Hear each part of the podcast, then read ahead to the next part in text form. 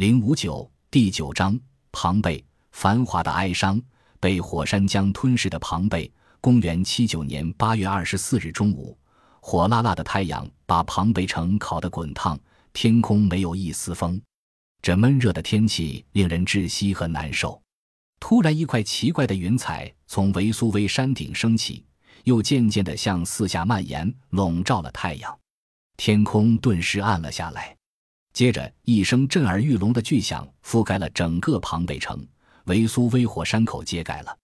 先是融化的岩石以超音速的速度冲出温度高达一千度的火山口，当火山内部再也承受不住巨大的压力时，惊天动地的喷发令火红色的砾石飞上七千米的高空，然后灼热的火山碎屑暴雨一般从天而降，向着庞贝倾泻而来。庞贝城的末日。为19世纪早期俄国学院派代表画家布留洛夫1826至1833年间在意大利所作。画中通过对庞贝城遭遇火山时惊心动魄的描绘，揭示了人们在天灾的祸害和死亡面前表现出的崇高道德品质。庞贝人惊呆了。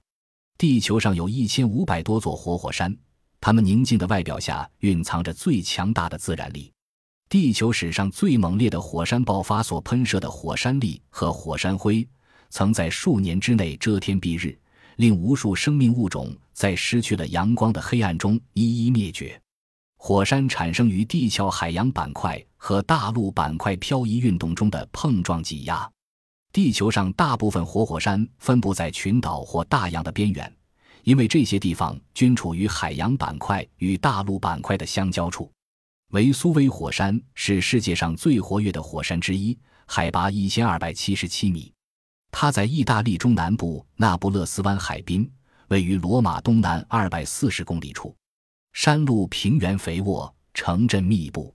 西边二十公里是世界名城那不勒斯，山东山南海边并列着庞贝、赫库兰尼姆、施塔比亚等小城。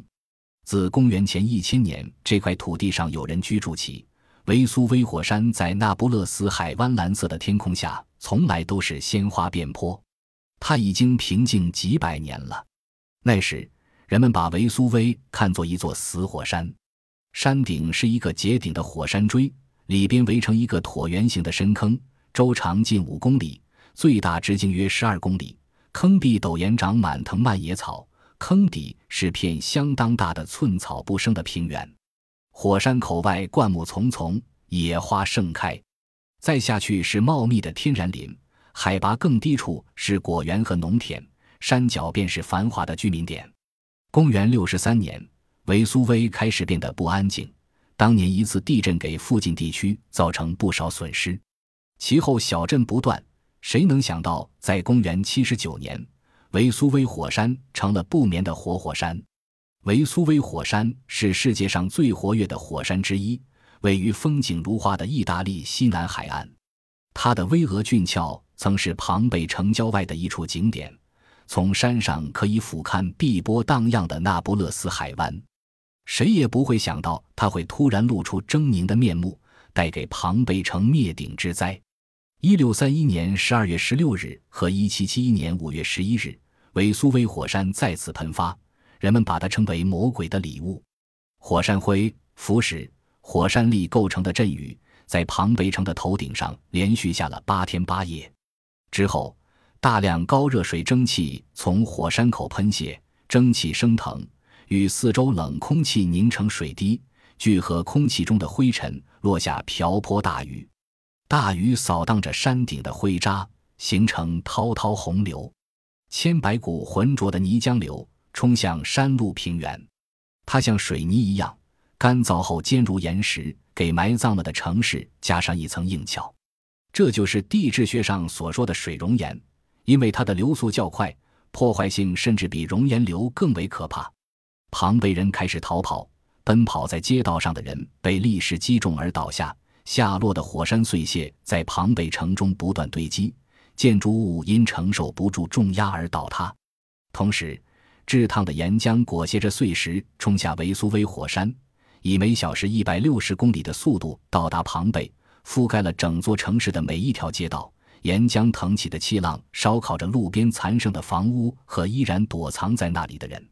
紧接着，黑色的火山灰从火山口上空滚滚而来，密不透风的风堵住庞贝城中每一扇门、每一扇窗户，风堵住那些在历史的袭击中侥幸存活的庞贝人的眼睛和胸腔，令他们最终因为窒息而死。生命中最悲惨的一刻来临了，他无法呼吸。从火山爆发到城市被掩埋有一个过程，大部分居民有富余时间逃命。估计当时庞贝城有居民二至三万，至今在遗址上发掘到的尸骨只有两千多具。在现在的庞贝古城遗址，最吸引人的是那些受难者的石膏像。原来，在火山爆发的一刹那间，许多没有逃出的人藏身在比较空旷的庭院里，虽然没有被倒塌的建筑物压死。但是却被喷出的火山灰包封起来，窒息而死。很久以后，人体在里面枯干了，消失了，只剩下一些空壳。考古学家就利用这些空壳做模子，把石膏浆灌进去，制成许多和真人一样形状的石膏像，再现了受难者当时那种绝望和痛苦的表情。一个小女孩紧紧抱住母亲的膝盖，掩面大哭；一个拿着一袋硬币的乞丐茫然站在街口。有些人正在墙角挖洞寻找逃生之路，有一群被铁链锁住的决斗士痛苦地挣扎着，想要摆脱铁链。很多人双手掩面或屈着双臂抱着脑袋，也有的人手里还拿着一袋袋金币、银币和贵重首饰。公元前十世纪，庞贝只是一个小集镇，主要从事农业和渔业生产，后来演变成一个繁荣的城市，约有两万居民，店铺林立。工商业很发达。为苏威火山爆发十八个小时后，火山碎屑将整个庞贝城掩埋，最深处竟达十九米。曾被誉为美丽乐园的庞贝从地面上消失了。赫库兰尼姆比庞贝更靠近火山，而且地势低，因而覆盖层特别厚，薄者二十一米，厚者三十四米。庞贝覆盖层仅厚三至六米。离火山口十公里的施塔比亚镇同时被覆没。令人不可思议的是，二十公里外的大城市那不勒斯却安然无恙。目击者的详细记载使这次悲剧的真相更具可靠性。当时的罗马舰队司令、博物学家普里尼将军，公元二十三至七十九年，正驻扎在那不勒斯湾对岸的米塞纳，离出事地点仅三十二公里。然而，他没有能挣脱出死神的魔掌。将军十七岁的外甥小普里尼目睹了那惊心动魄的一幕。起初，普里尼将军并不以为蔓延开来的烟雾是来自维苏威火山。他说：“那烟云是维苏威山上的荒火造成的，可能是农民点篝火不慎引燃的。”他因为好奇心到对岸去了。这一晚，他在离火山很近的地方睡得很安然。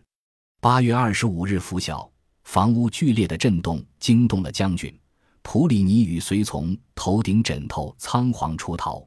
可海上恶浪翻滚，天昏地暗，坐船脱险已来不及了。普里尼口渴难忍，软瘫在滩头上。熊熊烈火和呛人的硫磺味向他逼来。在这紧要关头，随从们扔下老将军逃生去了。两天后。人们在海滩找到他的尸体。将军的外甥小普里尼是罗马皇帝图拉真的朋友。那天他没有跟舅舅到对岸去，成了一个幸运的人。他目击了灾难的全过程。他回忆说：“八月二十四日下午约一点钟，母亲告诉我舅父，天空出现了一片又大又怪的云，很是可怕。此时做过日光浴、洗过冷水澡的舅父正在聚精会神的工作。”舅父听到我母亲这么一说，便叫人拿来鞋子，登上了一个高地，看到了那又大又怪的云，但却不知道这块云是从哪里飘来的，因为距离太远了。天上那朵云的形状像一棵意大利松，主体部分的树干直插云霄，顶端像撑开的蘑菇伞。云有一部分是白的，有一部分却带有杂色，看上去很肮脏，大概是有了灰尘和混凝土。天上那朵云的形状像一棵意大利松，主体部分的树干直插云霄，顶端像撑开的蘑菇伞。云有一部分是白的，有一部分却带有杂色，看上很肮脏，大概是有了灰尘和火泥土。舅父觉得这种情景很重要，但他并没有立即想到是火山爆发了。舅父不但是位将军，也是位学者，他便想就近去观察。他吩咐手下准备一艘轻型战船，并问我是否愿意去。我说不去了，因为我正在写一篇文章。舅父临出门时，收到朋友卡斯科斯的妻子雷克蒂娜写的一张字条，他的别墅正在火山脚下，处境极为危险。请求舅父帮他从唯一的海上通道逃出，舅父这才意识到事件的严重性，他改变了原先做科学研究的念头，决定去营救雷克蒂娜。他下令把所有的大船都开出去救人，自己也义无反顾地跳上船去。他很从容，沿路一边观察各种现象的变化，一边做记录。离出事地近了，天空中飞动的火山灰便掉落在船上。灰很烫人，越往前灰越多。接着浮石也掉下来了，从这里可以看到燃烧过的黑色碎石。在一片洼地，崩塌下来的岩石挡住了海岸。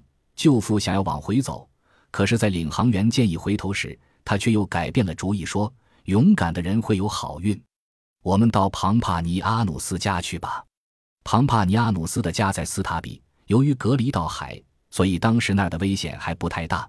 但也只是暂时的事了。庞帕尼阿努斯把家当搬到船上，等待风向转变后逃生。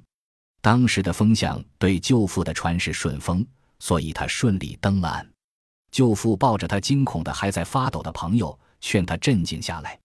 这时候，巨大的火柱从维苏威火山山顶喷射而出，爆炸声和火光充满了整个夜空。舅父为了安慰大家，谎说那是炉火。农民匆匆逃命时来不及熄灭，或是一些居民已撤出的房子遭了火灾。舅父在夜里睡得很踏实，呼噜声此起彼伏，从前门走过的人无不听得心惊肉跳的。这时，他房间外的院子已积满了火山灰和一些浮石。我想，此时如果舅父再不离开，也许就永远出不来了。舅父的鼾声在人们的呼叫声中停止。这群人整夜未眠，他们在商量，到底应该留在房子里，还是到屋外去。如果在房内，被强烈震动东倒西歪的房子随时会出现危险；可是到屋外去，又有从天上掉下来的浮石。从睡梦中惊醒的舅父起床后，到屋外与庞帕尼阿努斯等人会合。舅父在权衡两种危险之后，最后决定，大家还是宁愿冒险到屋外去。舅父的决定是理智的。那些到了屋外而害怕的人，为挡开从空中落下的浮石和火山灰，用绳子把枕头绑在头顶上。虽然已经天亮了，但这里的天空因被黑云所笼罩，看上去仍是一片黑暗。有红色的反光和各类灯光在黑暗的天空中闪烁。大家决定向海岸走去，以期乘船离开斯塔比。可是海上布满惊涛骇浪，舅父让人在海滩上铺一块床单，好躺下来休息。他渴得太厉害了，好几次向人要冷水喝。舅父很镇静地睡下了。而此时的火焰和硫磺的气味越来越重了。他的同伴们见势不妙，撇下舅父落荒而逃。舅父醒过来时显得很孤独，身边只有两个年轻的奴隶。他让奴隶扶起自己。可是腿一软，又一下子瘫倒在地。他一直患有气管炎，经常发作。此时他大概是被浓重的烟灰呛着了，气管堵塞住，窒息而死。这幅图表现了庞贝人在火山灰中挣扎时的情景。小普里尼在书简中写道：“周围传来妇女的呻吟、婴儿的啼哭、男人的呼叫，有人叫着父母、孩子或者丈夫、妻子。”想借喊声来找寻亲人，有人哀叹自己或亲人的不幸，很多人举手求神，开口祈祷，但也有很多人说世上根本没有神了，这世界挤到了末日，这是最后的夜晚。他的尸体是第二天在海滩只找到的，全身完好无损，神情安定，看上去就像是睡着了一样。我本人当时在米色那也遇到了危险，现在想想依然毛骨悚然。舅父出发以后，我继续读书和写文章。后来我洗澡、吃饭、睡觉，但我哪里睡得安稳？因为在这之前的几天里发生了好几次地震。其实地震在坎帕尼亚是常事，我并不感到特别的惊慌。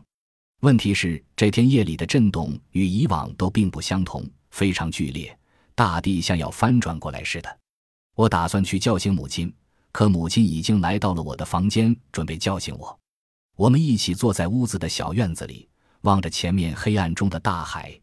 我叫人拿来一本李维的书，就像我往日一样平静地阅读起来，还继续做了笔记。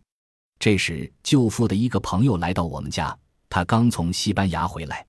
他看到我和母亲坐在院子里，漫不经心地看书做笔记，大感惊讶。他责备我太不注意安全了，太掉以轻心了。那年我才十八岁，或者是故作镇静吧，也许就是根本不懂事。我根本没把舅父朋友的惊讶当回事，还是照样专心看书。当黎明到来，情况越来越危险，房子已开始产生裂缝。尽管我们在屋外，房子坍塌时还是可能遇到危险的。在这样的情况下，我们才决定离开。身后还跟着一群惊慌失措的人。我们走到院外，眼前的一切令我们紧张起来。我们的车子本来是停在平地上的，有的还用大石头压住了，现在却莫名其妙地挪了位置，滑到其他方向。前面不远的大海似乎后退了，海滩变宽了，仿佛是大地震动所造成的。沙滩上遗落了很多海中的生物，而对面的海岸。完全被一片红光所笼罩，景象从未见过。这时候，舅父的朋友见我们慢慢悠悠的样子，很是着急。他说：“你舅父是死是活，都希望你们平安活着，而你们还不逃走，究竟在想些什么？”我说：“在没有得到舅父的消息以前，我们不能只顾自己逃命。”他不愿再跟我们拖延下去了，自个儿走了，避免了生命危险。天上的黑云和红光越来越低，盖在我们的头顶上，整个卡布里岛都被笼罩了，吞噬了。见此情景，母亲催促我赶快逃命。她说：“我年轻，逃命是没有问题的。”她说：“他又老又胖，恐怕难逃这一劫。”她不想连累我这个年轻的生命。我对她说：“如果你不逃，我也不会自己逃命的。”于是我拉着她的手。催促他加快前进的速度，他摆脱不开我，只好跟着我逃命。火山灰落在我们身边，一层一层的，我们的身后浓烟翻滚，一片黑暗。我说：“我们绕道走吧，趁现在还看得见。等会儿如果变得一片漆黑，我们不被火山灰烫死，也会被路上逃命的人踩死。”很快天就黑了下来，我听见身边传来妇女的呻吟。婴儿的啼哭，还有男人的呼叫，现场乱成一团。一团火光朝我们袭来，当然，这火光在离我们不远处就停住了。又是一片漆黑，落下来的火山灰越来越多，也越来越重了。我们不想被火山灰盖住，便不停地站起来，抖动身子。说起来，你们不相信，面对这场惊人的巨变，我没有发出过一声哀叹，也没有讲过一句泄气的话。我想到自己即将和所有的人、一切的事物同归于尽，即便这让我深感苦涩，倒也是种莫大的安慰。不知过了多久，黑色的云雾慢慢消退，太阳露出了光明的脸庞。由于天上仍飞动着火山灰，因此阳光看上去也是青灰色的，仿佛日食一般。